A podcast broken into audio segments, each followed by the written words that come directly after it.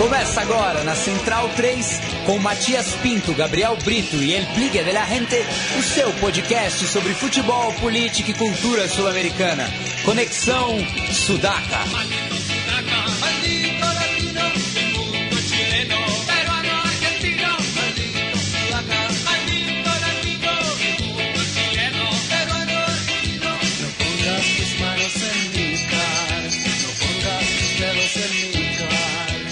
Buenas ouvintes da Central 3, está começando mais um Conexão Sudaca, ocupando e resistindo a sua placa de áudio, sempre às 8h30. É, assim a gente espera, né? De vez em quando rola alguns imprevistos, já que os meus companheiros saem lá do ABC Paulista e a Grande São Paulo não é para iniciantes. Não é, Felipe Domingues, El Bigla de la Gente? Fala, Matias. Boa noite. Boa noite ao Gabri. Saudades aí do, do Conexão Sudaca. Semana passada Foi uma estive edição, ausente.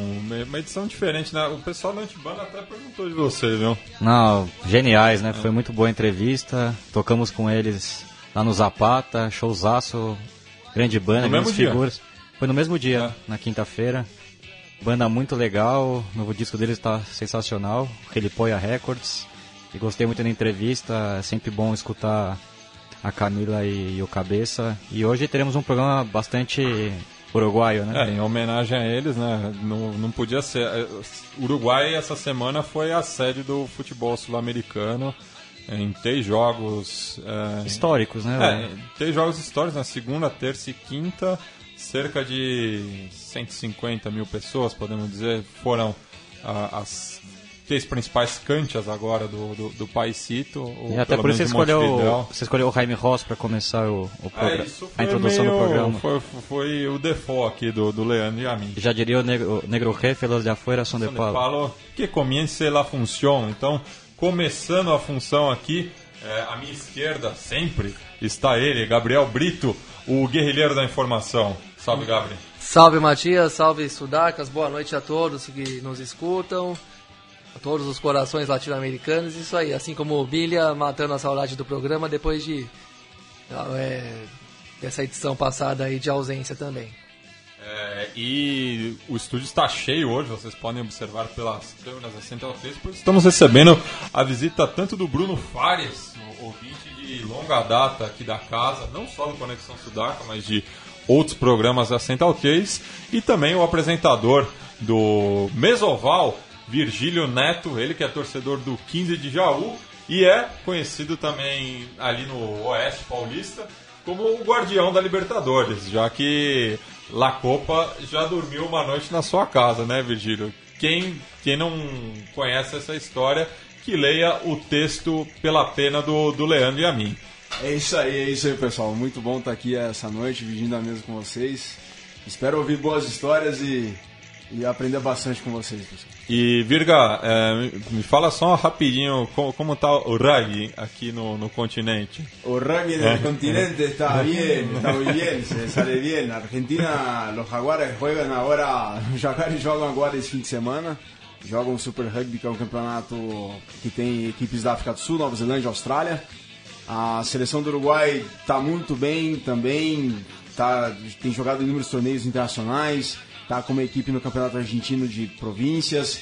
E agora em abril, maio, tem o Campeonato Sul-Americano A, com Brasil, Argentina, Paraguai, Uruguai e Chile. Então é uma celebração da América do Sul agora a partir do mês de abril. Depois, acabando o Sul-Americano A, tem o Sul-Americano B, terminando o Sul-Americano B, tem o Sul-Americano C, com as seleções que envolvem também a América Central. Que, que louco. E se você quiser saber mais sobre o esporte da bola oval, escute toda terça-feira em vivo aqui na Central 3 às 15h15. Pegaram? 15 de canalado. Se fosse um programa de futebol seria 11 11. 11. É, dando início aos trabalhos hoje, vamos falar dessa rodada dupla das eliminatórias que, como a, o- a gente já adiantou, tem o Uruguai como líder agora. Tá certo que uma liderança compartilhada com o Equador que tropeçou nessa rodada, permitindo a chegada da Celeste. É, o, o Tabares muito inteligente, né? Tem o grupo na mão, sabe das limitações do, do elenco. Verdade que o Uruguai tem uma entre-safra, né? muitos jogadores veteranos, e ficou muito claro nessa, nessa rodada, né? A dependência do, do Soares e do Cavani, volta primordial do, do Soares. E o, e o Maestro apostando também em algumas figuras já conhecidas para recompor o meu campo. O caso do Ceboja Rodrigues, que foi muito importante, a meu ver, né? somente no segundo jogo contra o Peru. A entrada dele no segundo tempo, ali pelo lado esquerdo, liberando um pouco o Cavani para jogar mais onde ele está acostumado a jogar, que é junto com o Soares ali dentro da área. É verdade que o Cavani joga assim no Paris Saint-Germain aberto, né, marcando lateral, mas eu acho que não é muito a dele, ele é um, mais um definidor de jogadas.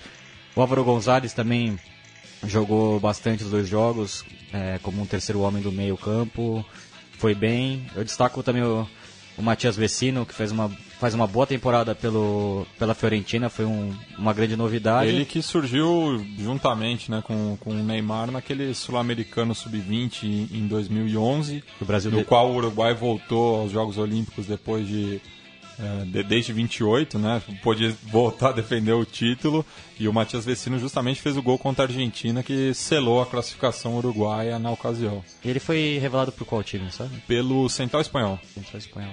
E depois, eu acho que foi já. eh, Se se não me engano, passou pelo Penharol rapidamente e já foi para o futebol italiano. Primeiro para o Bolonha. Agora, o Bolonha ou Cagliari, não, não vou confirmar. E faz uma boa temporada. A Fiorentina está em quinto lugar, né? Na Cataliano, um, um time interessante e ele é um dos jogadores fundamentais desse meu campo. Eu destaco muito o Arevalo Rios, um jogador que me, me chama a atenção como Tem ele consegue, lenha para queimar, né? como tem lenha para queimar, E ele se mantém Também foi o capitão, né? Nessas duas rodadas com a ausência do Godin. Ele que é um dos, dos líderes em campo, né? É, eu conversava é, com, com o Gabriel exatamente isso. Como o Uruguai tem a melhor dupla de ataque e a melhor dupla de zagueiros também. E fez falta muito o- Ah, o sim. Rosema e o Godin contra o Brasil. Acho que o Brasil teria muito mais dificuldade. Não, o Brasil perderia se não fosse essa ausência da dupla de zaga. Começando pelo gol do Brasil aos 40 segundos, onde já se já vê uma uma falha um pouco com- coletiva ali no- entre todos os que deviam ter uma- um papel maior ali na marcação, né? O miolo de zaga deixa uma bola daquela passar, inclusive pingando no meio da- deles, o que já já calculo que no meio com o, o Jimenez e o Godin já, já aquela bola já nem passava aquele cruzamento do William. E ainda o Fusilli também chegando depois do Douglas Costas. A, tudo bem que já é um pouco difícil também, não. é, o atacante mais rápido se desloca para esse tipo de jogada é até normal. Mas, enfim, concluindo, no, nem o segundo gol, eu acho que também o Neymar acharia aquele espaço nas costas da, da zaga ali que ele achou pro Renato Augusto fazer aquele belo gol com um drible de corpo, que felizmente ninguém inventou de comparar com o do com a jogada mal sucedida do Pelé contra o Mazurkiewicz em, do- em, em, em 70, porque, o- porque a fase tá ruim, porque se a fase estivesse boa, ou se o Brasil termina o jogo ganhando de 3, 4 a 0 como ameaçou ganhar, aí segura. E Mas o vários desfalques além desses dois zagueiros, além bom, três da defesa na dos desfalques né, principais, né, do quatro. do Uruguai. O, porque tem- o, Palito não, não, não é o titular. É, mas até ainda, ainda É. considera um cara do tipo que pelo menos se equipara ao Sim, titular. sim, é, Seria o Cáceres, né? O Cáceres, Cáceres, é. mas até considero que os dois ali são do mesmo nível e você pode considerar ambos. e eu- não eu- à toa, o Palito participou dos dois gols uruguaios. E, até. eu adoro o Álvaro Pereira, mas ele falhou no, no, no segundo gol do Brasil também. E depois Sim. se redimiu, né? se redimiu. com- Mas fez um, fez um ótimo jogo. a- começando a jogada do primeiro gol e as- eh, dando assistência pro gol de empate. Ah, jogando bem, jogador que tem muito coração, muito, muita disposição física também, né? Agora é surreal como o Brasil desaparece do jogo na primeira adversidade, né? Na- E como também, taticamente, eu acho que não, não se adequa ao, que tem de novidade. Diz o Dunga que joga no 4-4-1, 4-1, e grande coisa também, pode até ser, mas isso não quer dizer que tudo. Continua tendo uma- um distanciamento de setores. Po- Pode jogar no sistema que for. É. Se ninguém chamar a responsabilidade. Também tem é. isso, o time tá mal no jogo, todo mundo desaparece. E não tem um estilo de jogo pré-definido. Vamos jogar no contra-ataque, vamos ter mais posse de bola. Não, não tem muito. Não- não- nem acho que é, não- também tem uma dupla de volantes que não consegue se mostrar muito é, à altura do que o time precisa para marcar e armar. Acho o Lu- o Luiz Gustavo simplesmente uma peça desnecessária no time. Uma o zaga que... mal também, a temporada ruim no Fernandinho mal City também, não tem muita cabeça para jogar na seleção, parece que sente o peso no Brasil, porque o Brasil, ameaçado, ameaçado de ficar fora da Copa do Mundo, é uma pressão muito maior do que qualquer outra seleção, exceto a Argentina também. Mas qualquer outro tem uma, sabe lidar com a pressão de poder ficar fora da Copa do Mundo. Até porque podem, todos. Exceto o Brasil e a Argentina, os outros podem até ficar decepcionados, mas podem ficar fora também. Todo mundo aceita. Aqui na Argentina é diferente. Então, você sente um time que se, que se retrai muito quando a coisa desanda, e perde a confiança à toa. Não é perseguição, porque agora também ficou fácil, né? Virou até uma coisa midiática falar mal do Davi Luiz, né? E, enquanto que antes do desastre poucos realmente falaram, mas é perdido demais em tudo quanto é jogo, é, é, destrambelhado. É destrambelhado, é, exatamente. Foi um dos raríssimos que falou antes que não, que não suportava ver no time. E é destrambelhado, marca demais a bola, sabe? Tem, tem aquela vaidade do jogador, do jogador moderno também, que eu tava falando com o Paulo Júnior daqui da rádio também numa conversa nossa, assim, sobre o jogo no dia seguinte aquele segundo gol do Soares, por que, que ele não deu um carrinho na bola? Mesmo. Sabe por quê? A resposta minha. Porque no futebol de hoje o cara tem medo de tomar uma sentada do, do atacante, de tomar um baita de um drible e virar piadinha do Ivan Moré no Globo Esporte. Porque você vai, o Globo, você, você assiste o Globo Esporte no dia seguinte da rodada do brasileiro, do paulista, das, das eliminatórias, não tem matéria com resumo do jogo. Tem as brincadeiras sobre o jogo, piadinhas sobre o jogo. É, mas, muitas das vezes é, passam os gols não feitos do que os feitos. É, passa exato, passa o gol perdido, passa o cachorro que invadiu o campo, uma cena engraçada daqui, um monte de lances, é, é, digamos, é, de, é, recheados de onomatopeias, né? Eles colocam um monte de barulho de desenho animado para mostrar uma trombada, um gol perdido, uma coisa desastrada. Essa, então acho que o jogador ali, ele entra ele, a cabeça do jogador entra nesse mundinho da mídia e o cara não dá um puta de um carrinho na área quando o cara podia fazer o gol, porque ele, sei lá, ele já pensa que ele não pode tomar um drible humilhante até do atacante. Ele, até porque ele foi humilhado pelo e, Luiz Soares no ano passado. É, já tomou aqueles rolinhos no jogo do Paris Saint-Germain contra o Barcelona. Então ele não pode tomar outra outro apavoro do Soares num jogo importante, porque vai virar piada. E se, e se tomar o gol como tomou o gol, sem dar um carrinho, sem se expor na jogada, ninguém lembra que ele falhou naquele gol. E não é que ele falhou de verdade, mas ele. Não é que ele, você chega pra olhar a jogada? Não, você chega pra. Se, se fizer o pênalti, faz, inclusive. Você tá Brasil Uruguai 2x1, um, tá, tá, é o Soares na, na cara do teu gol. Se joga na bola. Se tomar um drible, o cara é bom. Você tem que entender que faz parte do jogo o atacante driblar o zagueiro. É uma das coisas mais. É, pro atacante é favorável uma situação dessa de mano a mano na velocidade, um cara que nem do nível do Soares ainda. Enfim, um time sem personalidade que ainda achou o empate contra o Paraguai. E o, depois que, foi, que ficou, ficou 2 a 2 o Brasil sumiu de vez o jogo, uma coisa assim assustadora, como até caras bons tecnicamente do meio para frente que o Brasil tem. O Brasil tem. Se você comparar com qualquer seleção do mundo, inclusive com a Alemanha, você não tem que baixar a cabeça, assim, pelo, pelo que você tem no meio campo pra frente de e jogador. Da, e, e, daí eu falo, a safra não é ruim. Ah, tem jogadores pro parâmetro geral do é futebol, tá, tá, você bate Se, de frente uma, com qualquer Uma seleção time. que tem como opção no banco Felipe Coutinho, não, não, não pode reclamar. Ah, e outros jogadores que cresceram nessa temporada, mesmo o Lucas faz uma temporada boa no Paris Saint-Germain, nem foi lembrado. O Oscar nem tá indo pra seleção mais e nem faz falta, um cara é, que é bem cotado na Europa, eu não gosto, também não convocaria não, é. mas é um cara que tem moral na Europa e não tá fazendo falta na seleção brasileira. Você tem o Renato Augusto e o próprio Coutinho, que são, que na minha opinião, jogadores mais inteligentes e mais completos. E aí você tem o Neymar, você tem o Douglas Costa, que foi uma evoluiu bem até ultimamente mesmo. Você tem o Lucas, como você mesmo, você mesmo disse. Mas o... insiste em alguns nomes que já não, não, não faz sentido, ainda mais depois do 7 a 1 é, o, o, Fernandinho faz uma temporada tem, muito tem ruim. Espaço, no, não, no, tem espaço ainda de, depois do que ele fez no, do que ele não fez no Mineirão. E Luiz é. Gustavo junto, né? Eu acho até uma coisa meio limitada Dani mesmo. Alves Daria para jogar só um em um.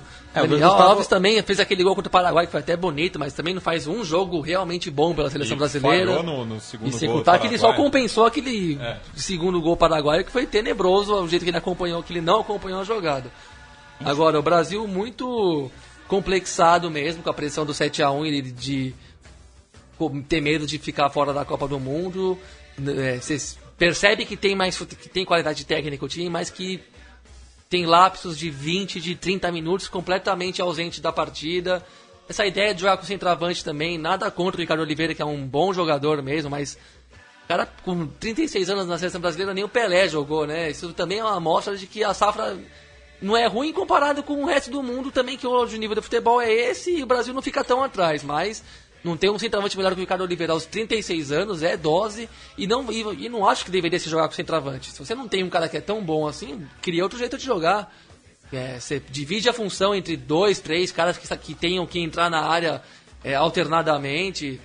Enfim, não sei, acho o time muito, muito mal armado no sentido coletivo, taticamente é sempre óbvio também, porque ainda joga distante uma linha da outra, a zaga fica longe do meio-campo, os volantes às vezes ficam longe do resto do time também, fica compartimentado entre meio, defesa e ataque, fica assim meio que 5 lá, 5 cá.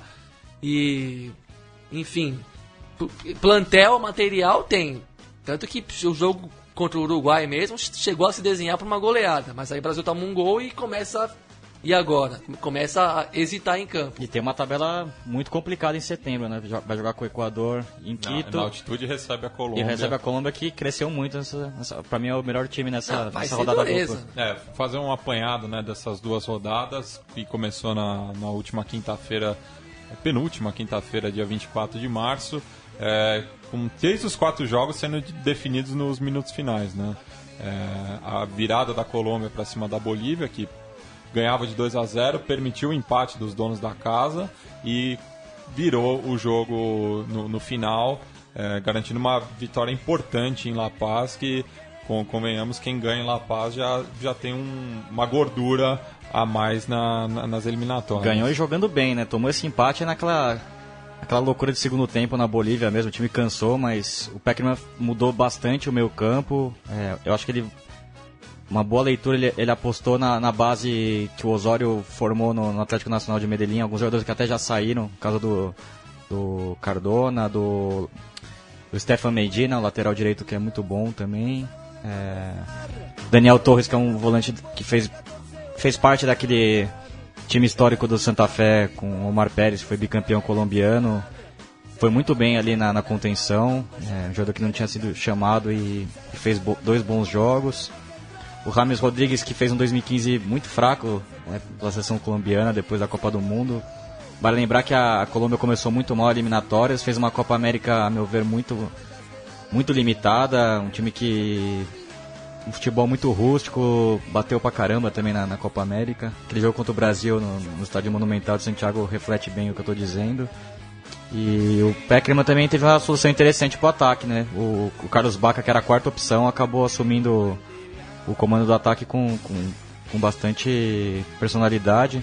Para lembrar que o Radamel Falcão se machucou e nunca mais voltou a ser aquele jogador. O Jackson Martinez foi se esconder na China foi também. se esconder na China começou muito o Simeone apostou nele né para para ser o substituto do, ali na, no ataque mas o, não foi muito bem também é, o Teófilo Gutierrez também esse é um problema psicológico problema psicológico também fez escolhas equivocadas na carreira, agora está é, no Sporting é, de. Largou, largou mão de ser campeão da Libertadores para virar reserva no Sporting de Lisboa. Sim, até porque o Slimani tá.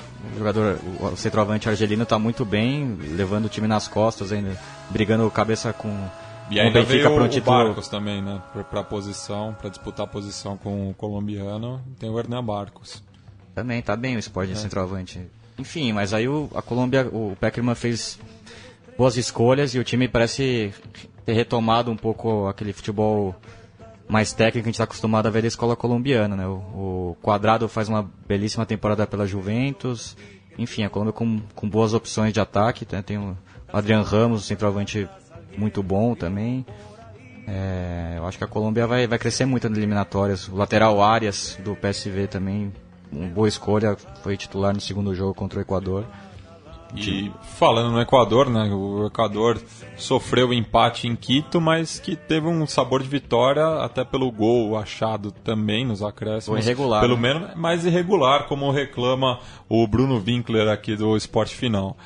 É, já que ele é de ascendência paraguaia. É, o Equador está sentindo um pouco, né? O ritmo é, é natural que que É, tem uma ni- queda, né? por- ni- Ninguém acreditaria que o Equador levaria essas eliminatórias como líder até o final, né? A Uma- defesa que falhou muito, né? O Eraso muito mal. é, Ele que foi fundamental na Sorte vitória dos adversários esse empate aí, porque se o Equador faz 15 pontos nas primeiras rodadas ali, mesmo perdendo da Colômbia depois, já seria estaria classificado, porque É, e, e tem uma... tem, já foi um terço, não é tão pouco. Sim, e, e- e desde que está esse modelo né, do, de todos contra todos, o- os times que chegaram na liderança na, na sexta rodada, aqui marcam um terço, eh, e na- nas, últimas, nas últimas eliminatórias até menos que um terço, na sexta rodada, eh, não, ba- não baixaram da terceira colocação, Pois então é. classificaram direto. Porque é muito equilíbrio mesmo, é muito jogo pegado e assim, depois que você arranca bem, acumula pontos, você já joga numa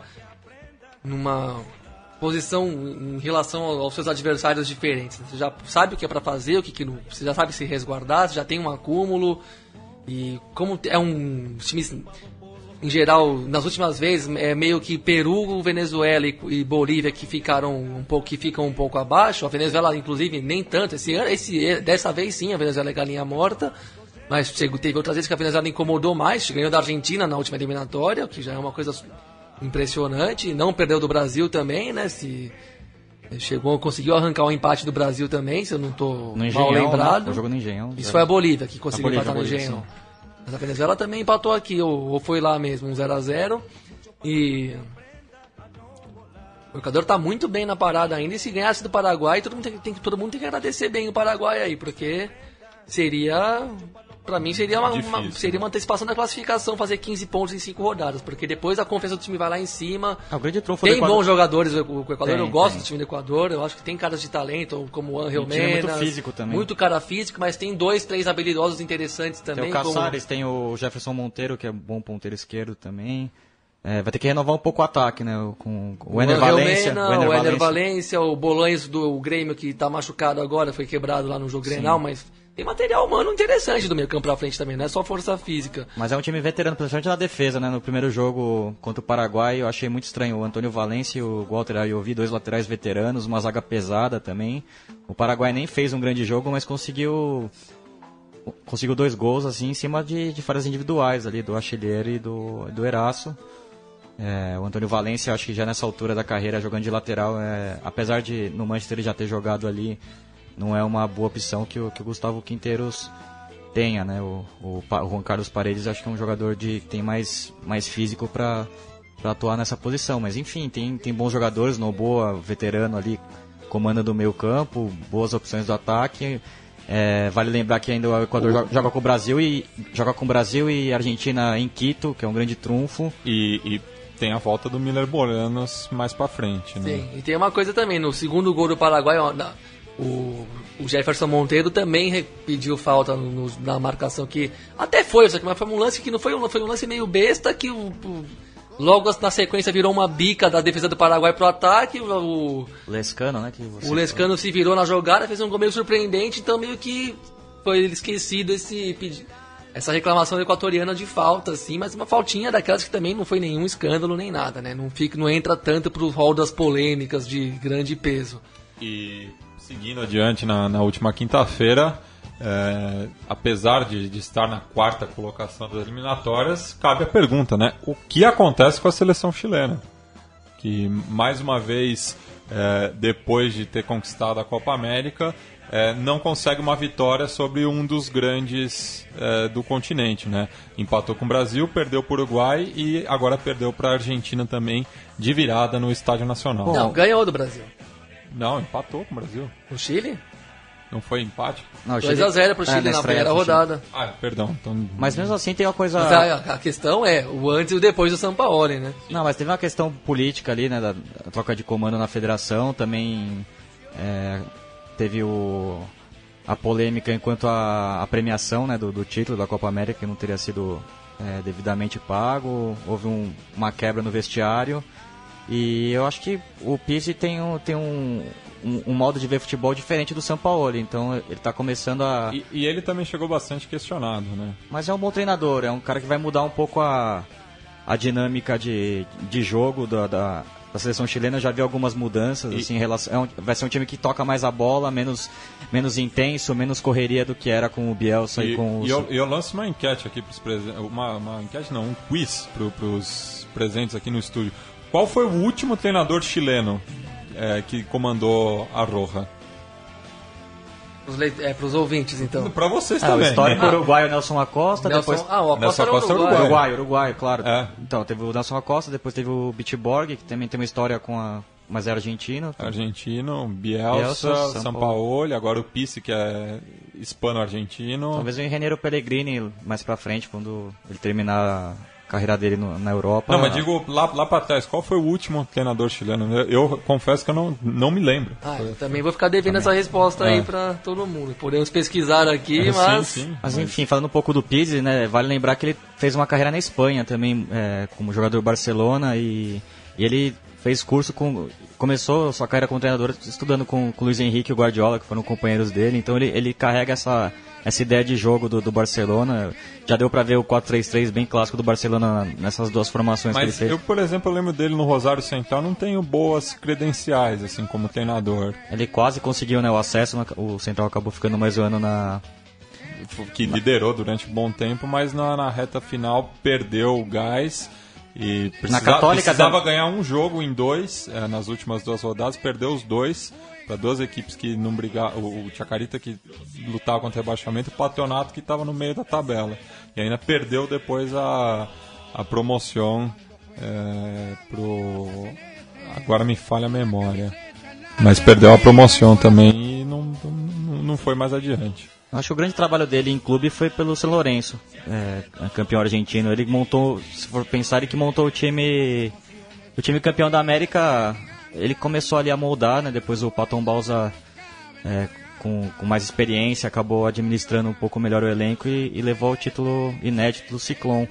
Mas é um bom treinador. Eu acho que no primeiro jogo contra a Argentina ele sofreu muito com os desfalques. Também teve o, o infortúnio de ter a lesão do do, do Matias Fernandes. no começo do jogo. E também o Marcelo Dias, que esse me preocupa muito, né?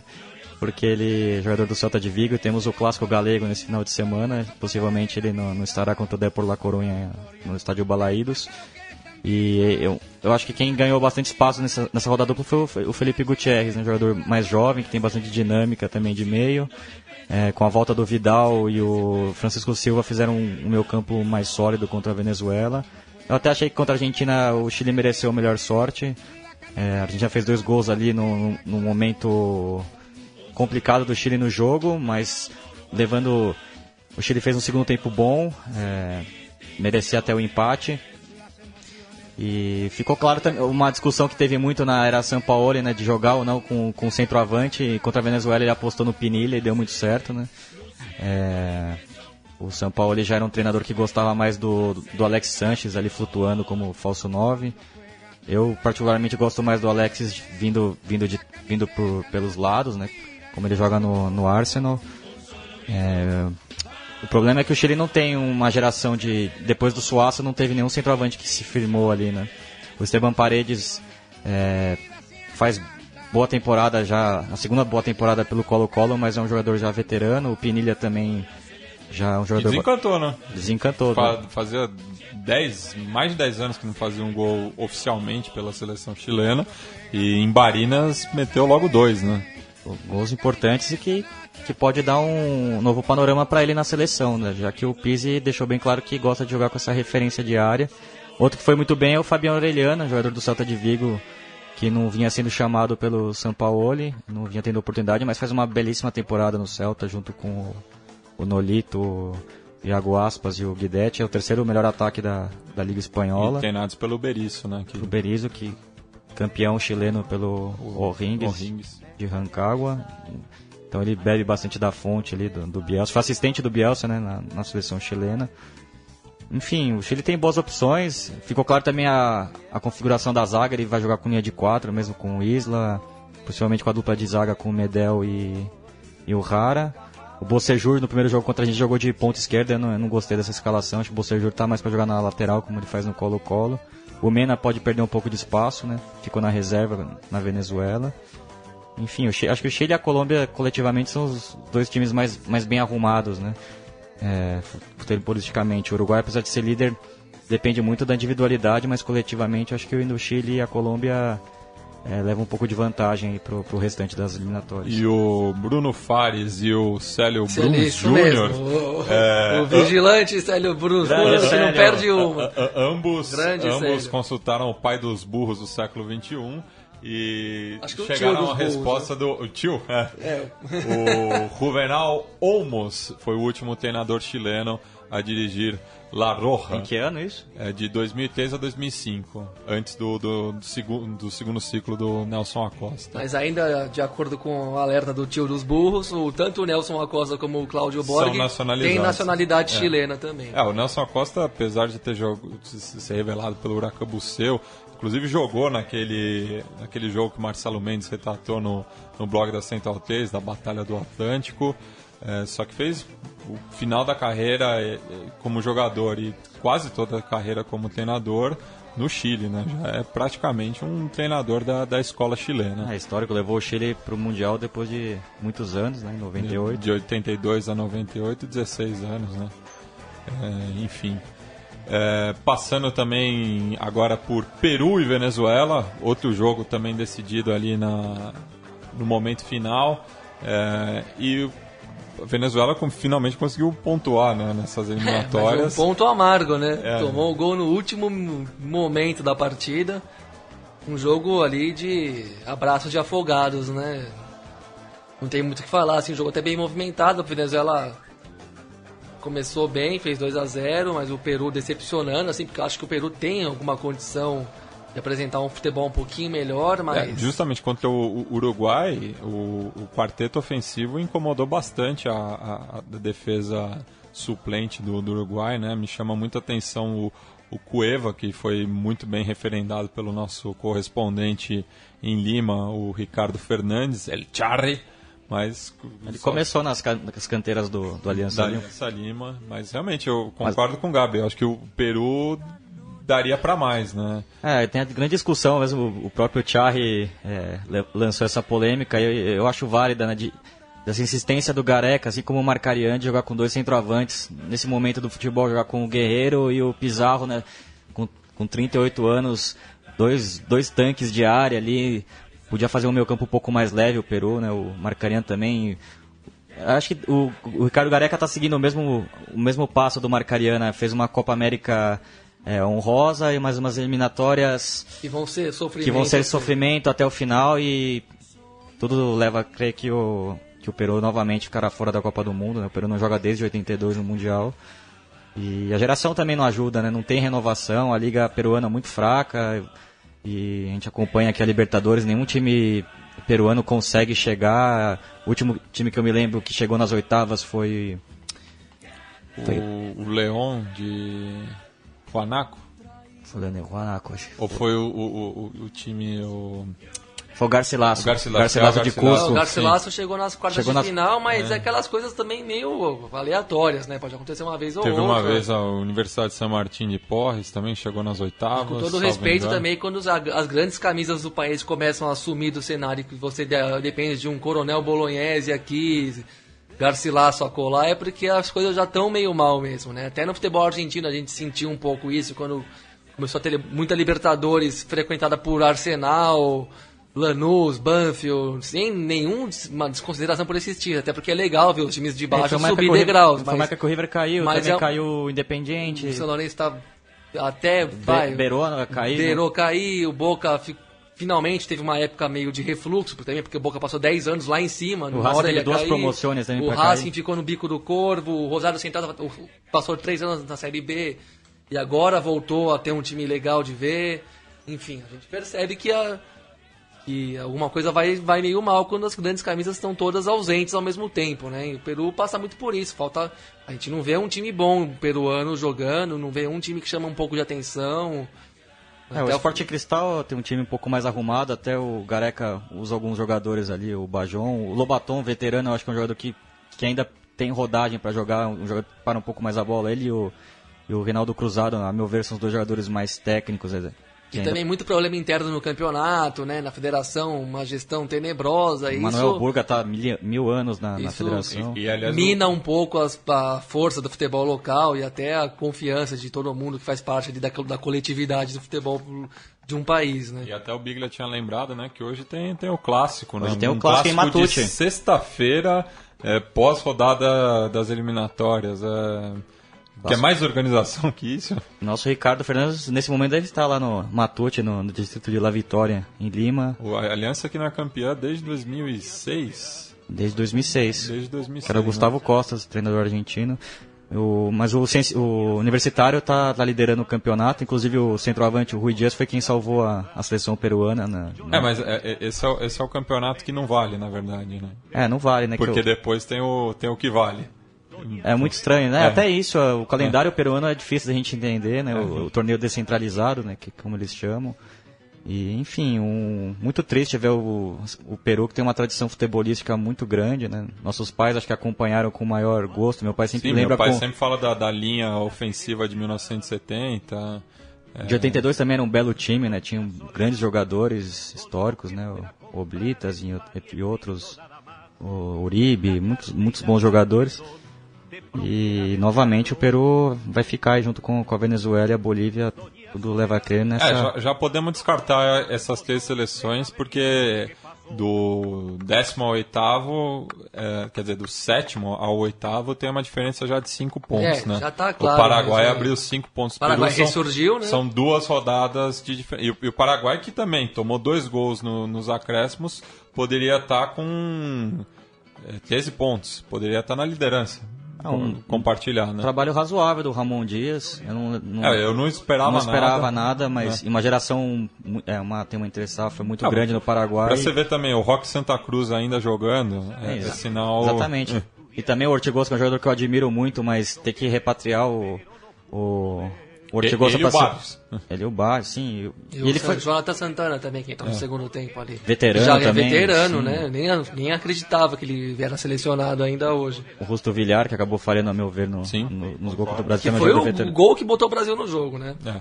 Apesar de eu achar daquele gol do Gil mal anulado. Tem um agarrão, também mas achei. um agarrão bem típico de jogo sul-americano, no nível aceitável, né? Mas ó, um time que não aguentou a pressão mesmo, passou 20 minutos sem pegar na bola, sem conseguir dar uma escapada. Abdicou do jogo, né? Abdicou do jogo 0... e pagou caro. E o time veterano é e o Dunga também, teve né? um, Exato, e o Dunga teve um mínimo, um espasmo de inteligência e ofensividade, ofensividade assim, meio desprovida. Deixou de... só o Renato Augusto de volante, botou um de atacante. Exato, botou todo mundo para jogar. O Renato Augusto deu carrinho e roubou bola, inclusive na defesa do Brasil se você tem. Hoje o futebol ele, ele é um pouco menos violento, menos, bem menos violento do que ele já foi, então você pode abdicar dos volantes mesmo assim. Se você tem jogadores que correm e, sabe, e, e são bons, acompanham taticamente o que precisa ser acompanhado e entendem o jogo do o campo inteiro, um cara que sabe jogar na frente e atrás, mesmo sem ser um marcador brilhante, ele, ele joga de volante. O futebol é. de hoje permite um jogador mais leve e menos pegador ser o volante do seu time. Não precisa ser só só aqueles caçadores mesmo ali, aqueles jogadores, aqueles camisa 5 bem para-brisa mesmo, estilo Mauro Silva mesmo, que marcava muito, mesmo o Ralph, no, que acho que é o último caso bem sucedido de volante brucutuzão mesmo, que pelo menos roubava muita bola, mas não batia também, né? Era um cara que tinha uma compleição física muito favorável e nunca precisou dar carrinho para jogar, mesmo sendo meio grosso assim. E... Mas eu acho que você viu, que, você viu que ele tirou os dois volantes, botou Renan, é, Lucas Lima, Hulk, não sei mais quem, e o time jogou. A bola, não, a bola não saiu mais do pé do Brasil. O Lucas entrou muito bem, né? Deu outra dinâmica pro meio. Também liberou os laterais, foi pro, foi pro abafa mesmo, né? Mas o, se não é aquele franguinho do Villar, aí não tinha reação também não, né? De acordo. E lembrando também na, na segunda parte da. Na, na na, na sexta rodada né, de, de terça-feira, é, que começou com a boa vitória da Colômbia sobre o Equador. E eu, eu vi um, um, dado que me causou muito espanto, né? Que eu fazia 600 minutos, aos 41 do primeiro tempo, o Equador completou 600 minutos sem fazer um gol na Colômbia, em território é, colombiano. E mais uma vez o Peckerman jogando em Barranquilla às 5 da tarde. É, Mas não sei o se que é muito difícil, né, pro, pro, pros visitantes. É, não sei se é tanta vantagem, né? Os números dizem que sim, mas muitos jogadores da Colômbia jogam na Europa, né? Reclamam também Eu fico imaginando o, o, o quadrado sair lá do, de Turim, que tá sempre aquele, aquele clima ali do, dos Pirineus, aquele frio, chegar e jogar em Barranquilha às 5 da tarde, com todo com, todo, com toda a umidade que tem ali no Caribe colombiano. É, o Peckerman até apostou no- numa base que joga na Colômbia, isso eu achei bacana, né? Como, como eu bem disse, bastante joga- O Marlos Moreno, que foi fundamental também na, na vitória contra a Bolívia, entrou muito bem, um garoto que joga muito. Ele que a gente rasga elogios pra ele. Sim, pra mim é o aqui, melhor né? jogador da Libertadores até aqui. Até agora, concordo. É, pelo menos o, o, que mostrou o melhor futebol, né? Não sei se, se foi o mais decisivo, mas o, o, o que mostrou mais habilidade foi o Marlos Moreno. E ele que tá sendo sendo cotado pra, pra Europa, né? O Ah, já não, não, não dura a próxima janela. É, ele e o volante que jogou muito bem também, o Sebastião Pérez, cabeludo do, do Nacional Medellín, fez duas boas partidas e parece que, que vai seguir aí no, nos planos do Peckerman né, para esse meio campo. É, assim como o Cardona fez dois bons jogos, fundamental também né, nesses seis pontos, que recoloca a Colômbia na briga. Né?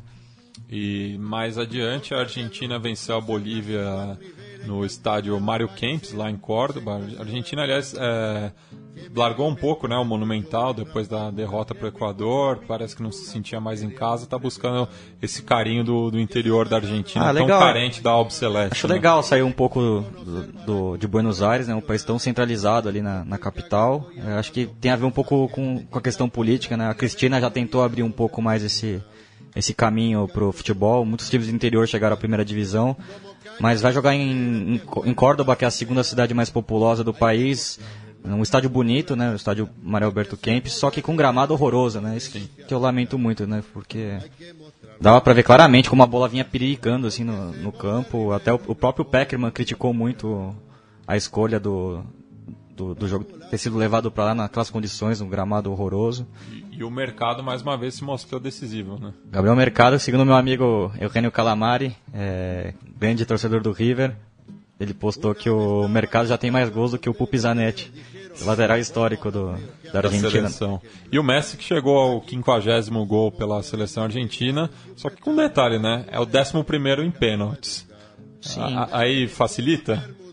Ah, mas tem é, essas coisas do futebol moderno, né? Que eu deixo até pro touro, né? Muitos jogadores é, contemporâneos estão Atingem estão essas atingindo marcas. essas marcas. O, o gol do Guerreiro contra a Venezuela colocou ele na frente do Teófilo Cubijas, né? Que é uma mentira maior que essa pra contar na semana. O Rooney, o Rooney também na O. Rooney passou o Bob Charlton. Eu acho que, ele, acho que o Rooney mesmo achou lamentável isso. Não, e, e mesmo no Uruguai que tem três atacantes, é, finalmente três atacantes bons, né? O Soares já é o maior É, do o Soares é o maior artilheiro, o Forlan já tinha passado, mas o, o recorde era desde os anos 30, com o Hector Scaroni. Então, é enganoso, né? Porque o Soares ainda eu acho que vai ampliar essa marca, É, o Soares vai abrir ainda- uma vantagem muito grande em relação tanto ao Forlan quanto ao Scaroni e capaz que o Cavani também supere esses dois citados. Sim, aliás, o Cavani mostrou um pouquinho mais do que se espera dele da seleção uruguaia em termos de ser capaz Nunca de decidir, critiquei. né? É, não, eu também sou corneta dele na seleção, mas essa, nessa, nessa, Essa rodada, ele mandou muito bem, né? é.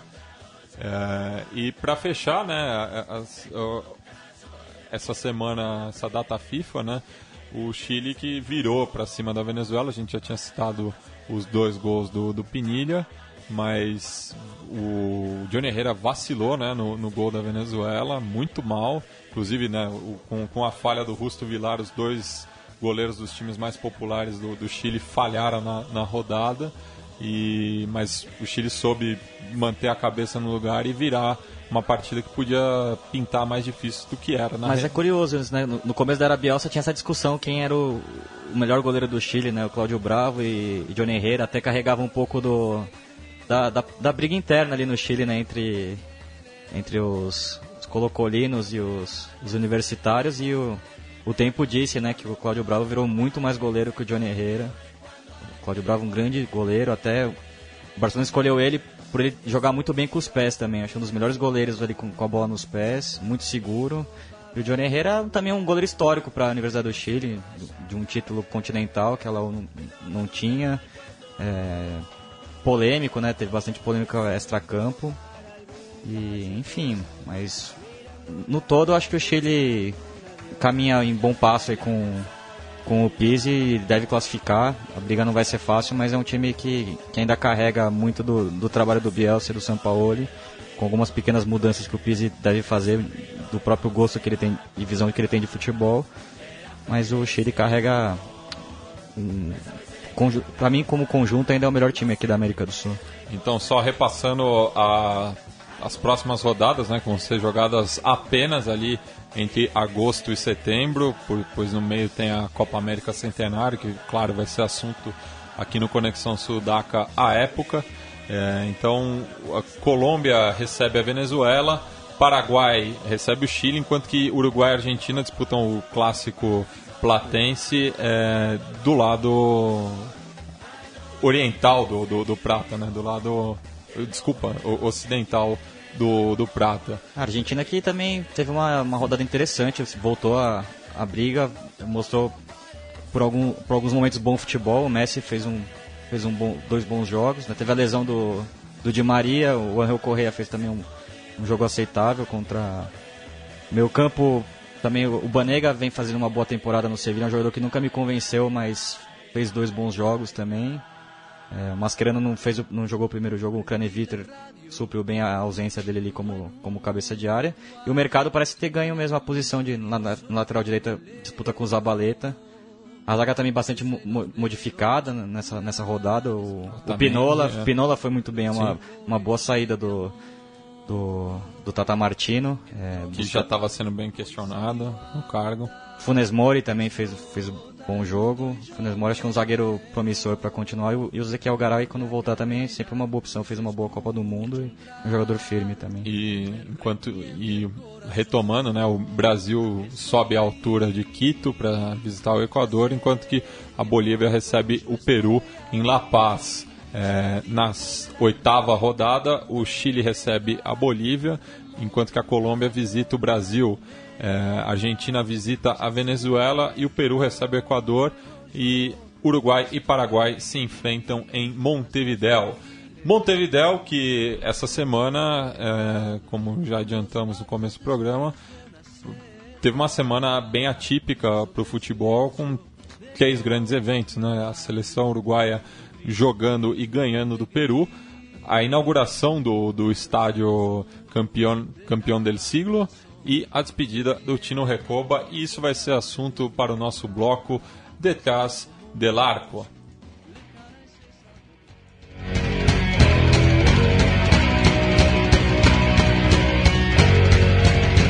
Detrás del Arco.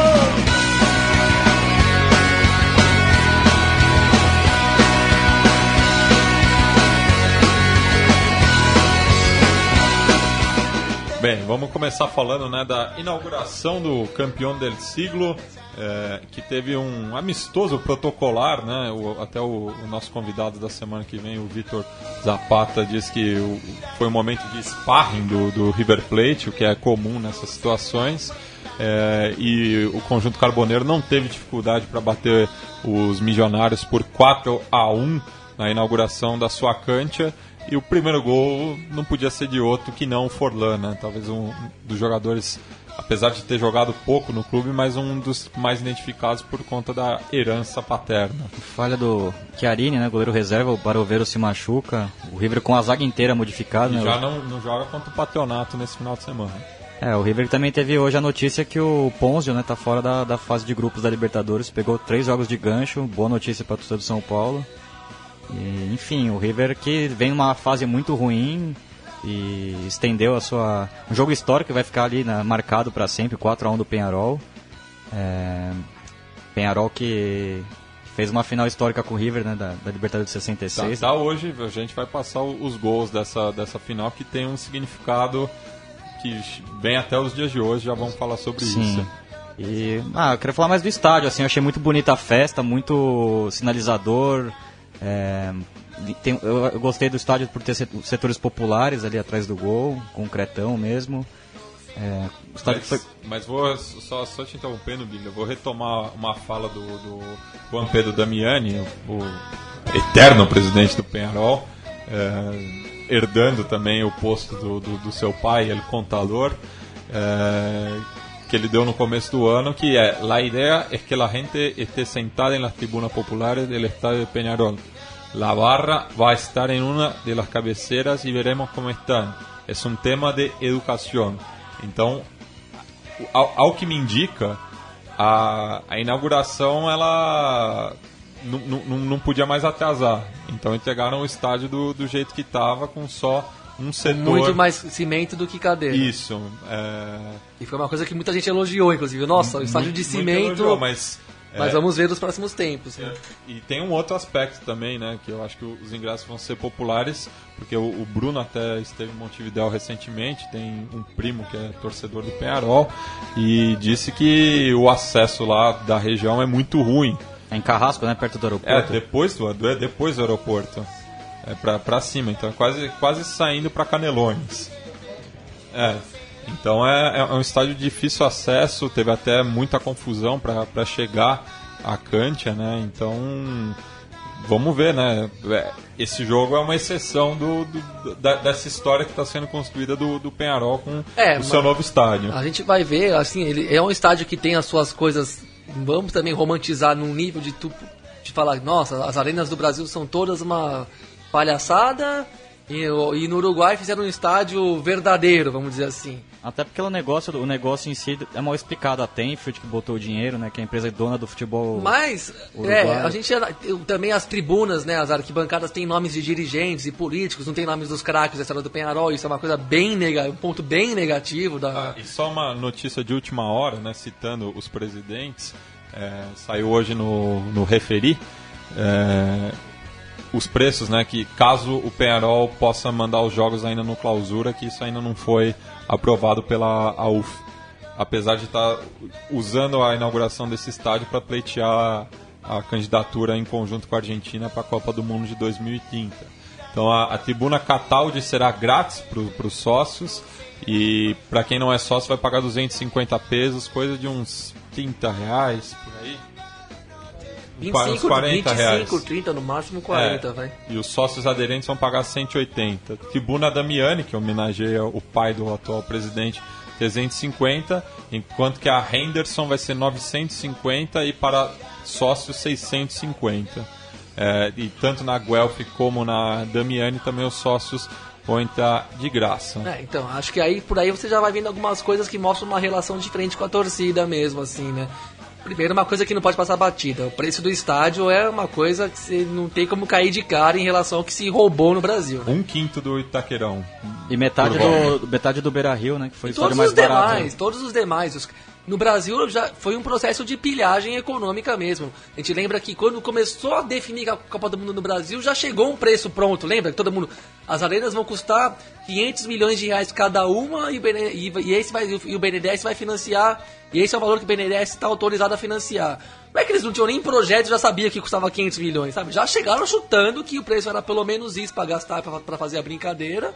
E depois vai subindo, vai tendo, vai tendo aditivo, vai tendo atraso, aquela, aquele caos premeditado e tudo vai subindo de preço, né? Foi uma, uma coisa totalmente mal intencionada desde o começo que só usou o futebol, só usurpou o que a gente, o que o brasileiro sente pelo futebol para promover um monte de grandes negócios. E mesmo para o padrão uruguaio sendo uma cancha um tanto modernosa, né, com conceitos já meio daqueles que a gente conhece bem aqui, né, de cadeirinha, não sei o que, ainda assim é um estádio que começou sendo de cimento. E a partir do momento que ele caia no gosto do povo Sendo assim, você já tem uma margem de, de manobra para fazer pressão sobre a diretoria para manter do jeito que ele está maior, porque é diferente você receber um estádio todo cheio de cadeirinha e todo mundo já inibido de ficar de pé. Como eu vejo toda hora no estádio do Corinthians que o pessoal fica de pé e tem medo de ficar de pé, vem alguém te encher o saco, até torcedor te enche o saco, uma coisa surreal. E lá não, já começou com a cara do futebol, assim, é um estádio que no visual parece muito o gigante de Arroito, do, usado central, que é um estádio bem legal, assim.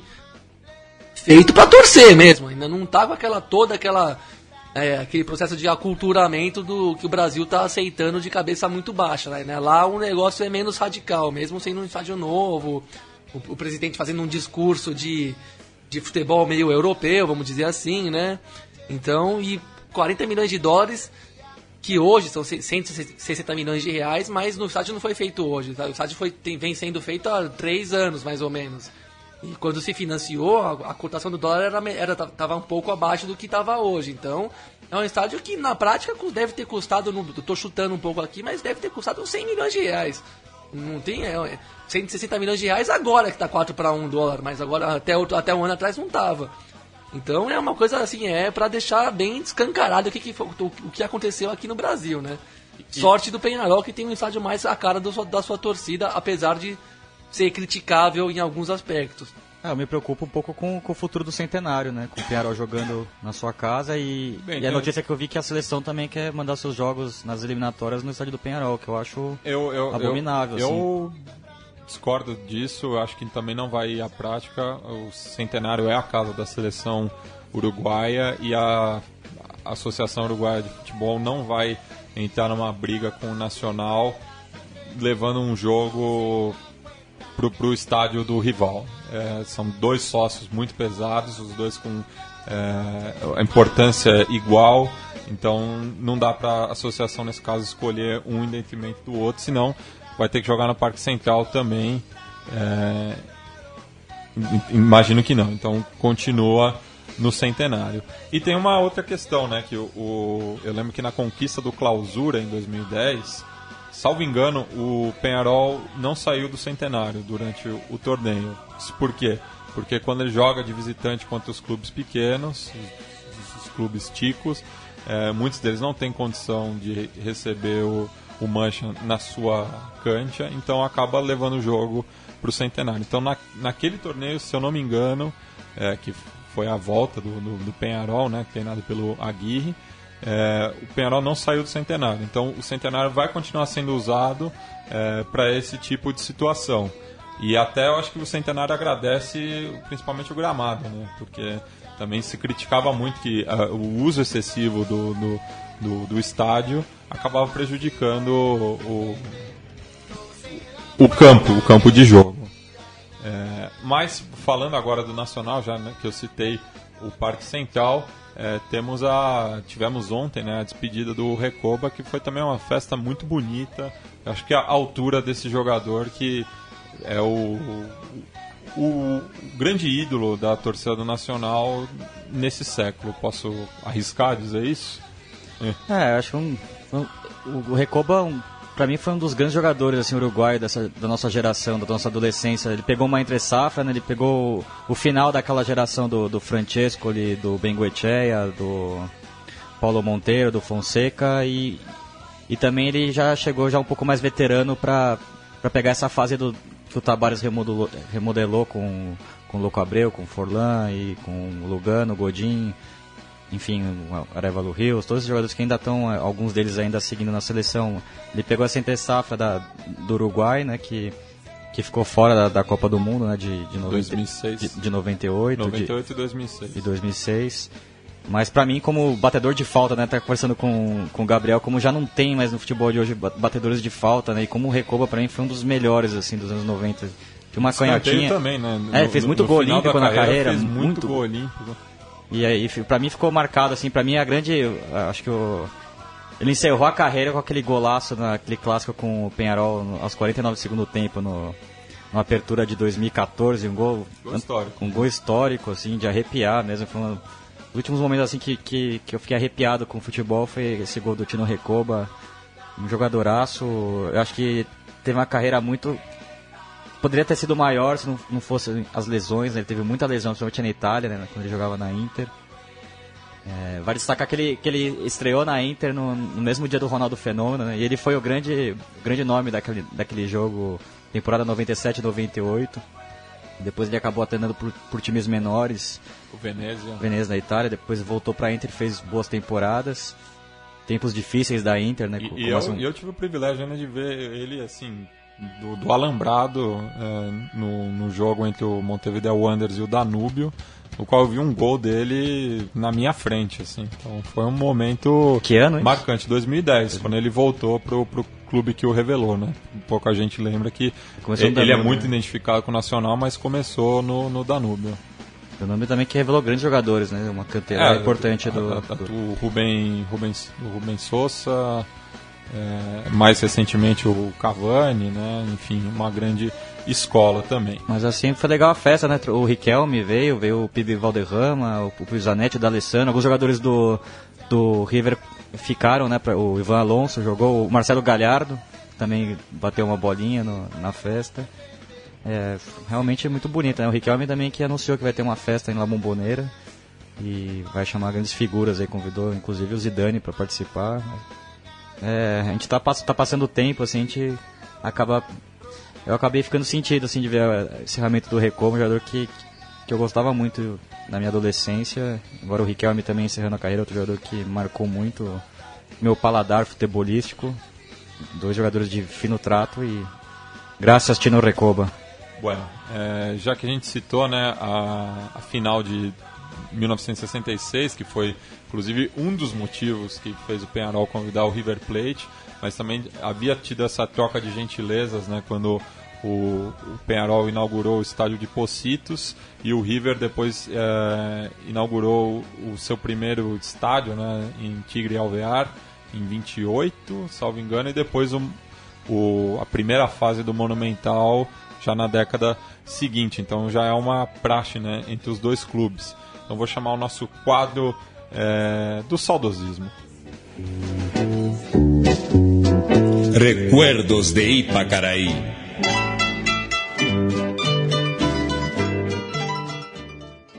Bem, e por que que essa final tem um significado até os dias de hoje, né, é, para os torcedores do River e principalmente o, os rivais, né, já que foi o terceiro jogo, né, da, do, da, da final da Libertadores de 66, vai completar 50 anos daqui a uns meses.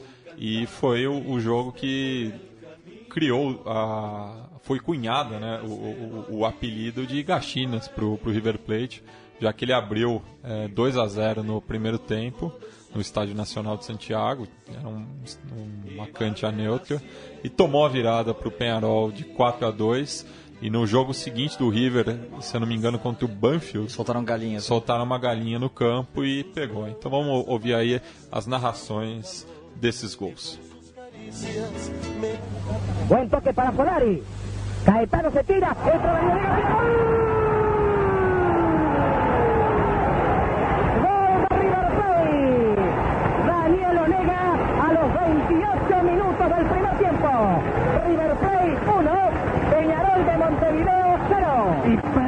perfecta jugada en colaboración de River, la proyección y el desborde por el lado derecho y la búsqueda del centro para atrás, encontró un ejecutor perfecto en Daniel Onega que conectó concluyentemente. Su marco.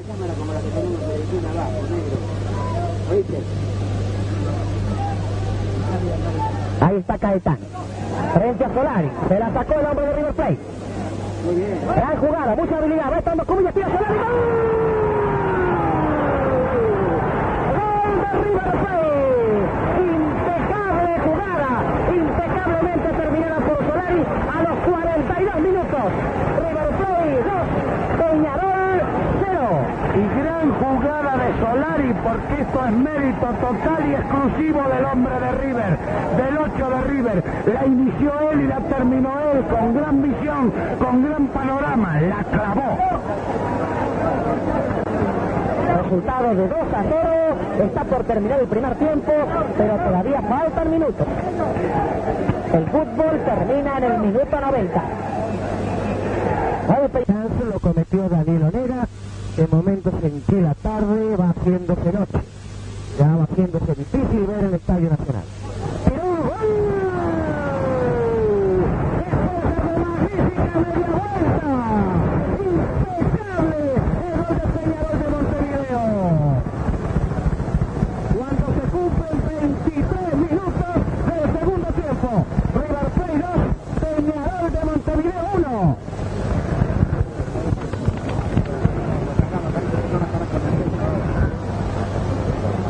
Pero nos vamos a reiterar, Julio Ricardo, que no fue en jugada, no fue en juego. La proyección vino de un tiro libre, porque Peñarol no estaba jugando ofensivamente.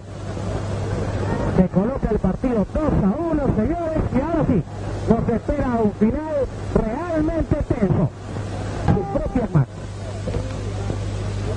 derecha Fernández. Guerra fuerte de González. Cabecea Rocha. Maestro de Spencer. Otra vez por derecha. Tocó para Puya. De primera tiempo. Jabalí.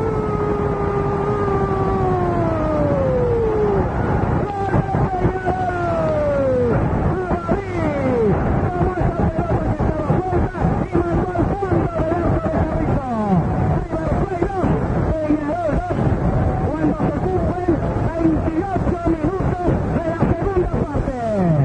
Y se da vuelta un partido al que River era neto ganador y ahora se da vuelta completamente. La vuelve a Ferrán, se adelanta Forlán. Y el equipo de Peñarol jugando como en el centenario, con el público a su favor. Está en perjuicio del peruano.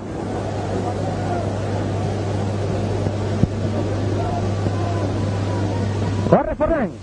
La recibe.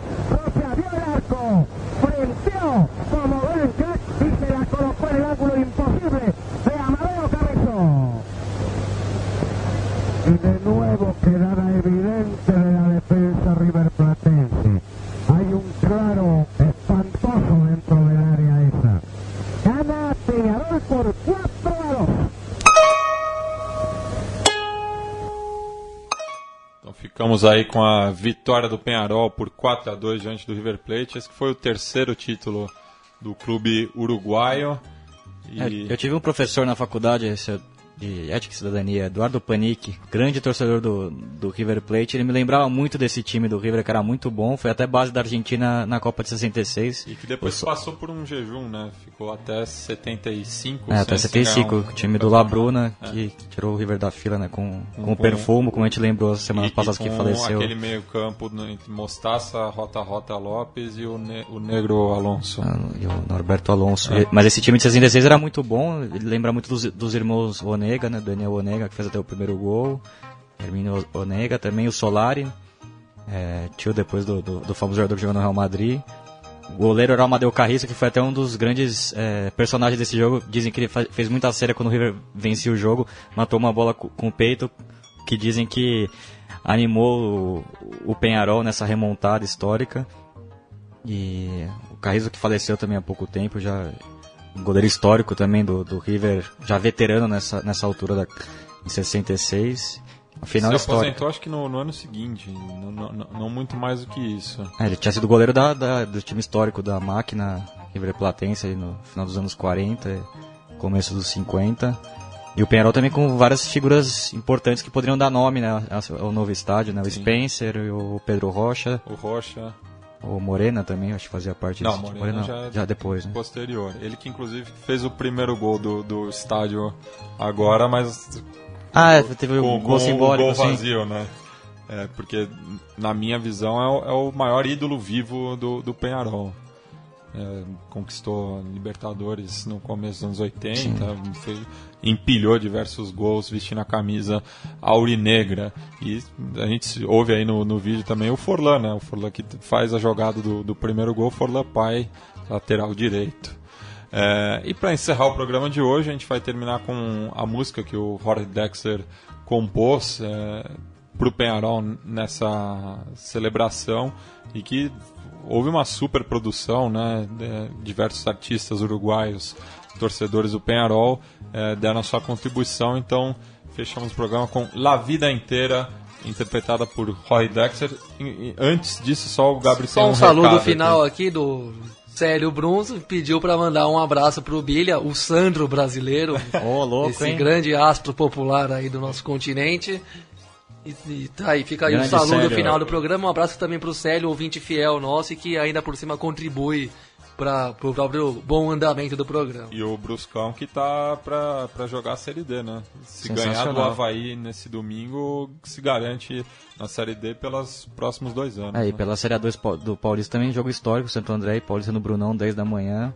É, o Paulista brigando para não cair para a Série A3, time tradicionalíssimo, né? Muito triste a situação do, do Paulista. E o Santo André indo aí por, por caminhos meio tortos, vai chegando aí para quem sabe brigar por uma vaga, são duas vagas se só. classificar, quem segura, né? Segura, e se acabasse hoje seria um confronto com o São Caetano, seria histórico Para o também. ABC. Enfim, um abraço pro nosso grande Célio aí. E agradecer também a presença aqui do, do Virgílio Neto e do Bruno Fares eh, nos estúdios da Central 3. Então, encerramos o programa com Jorge Dexter, La Vida Inteira. Hasta!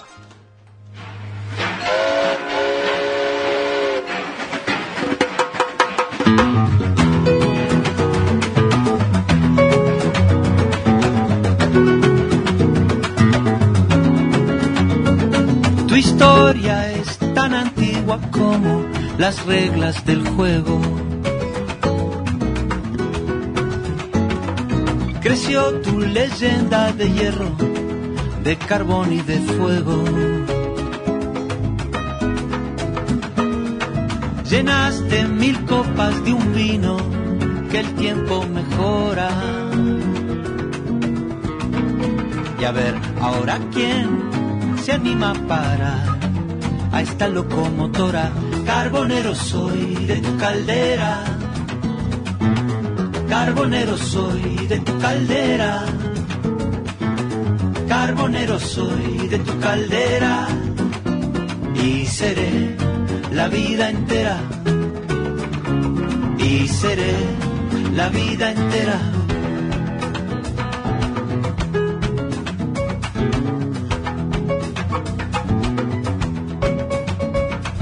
Tu nombre fue cruzando siglos, cruzando fronteras. Como una golondrina que sigue volviendo cada primavera.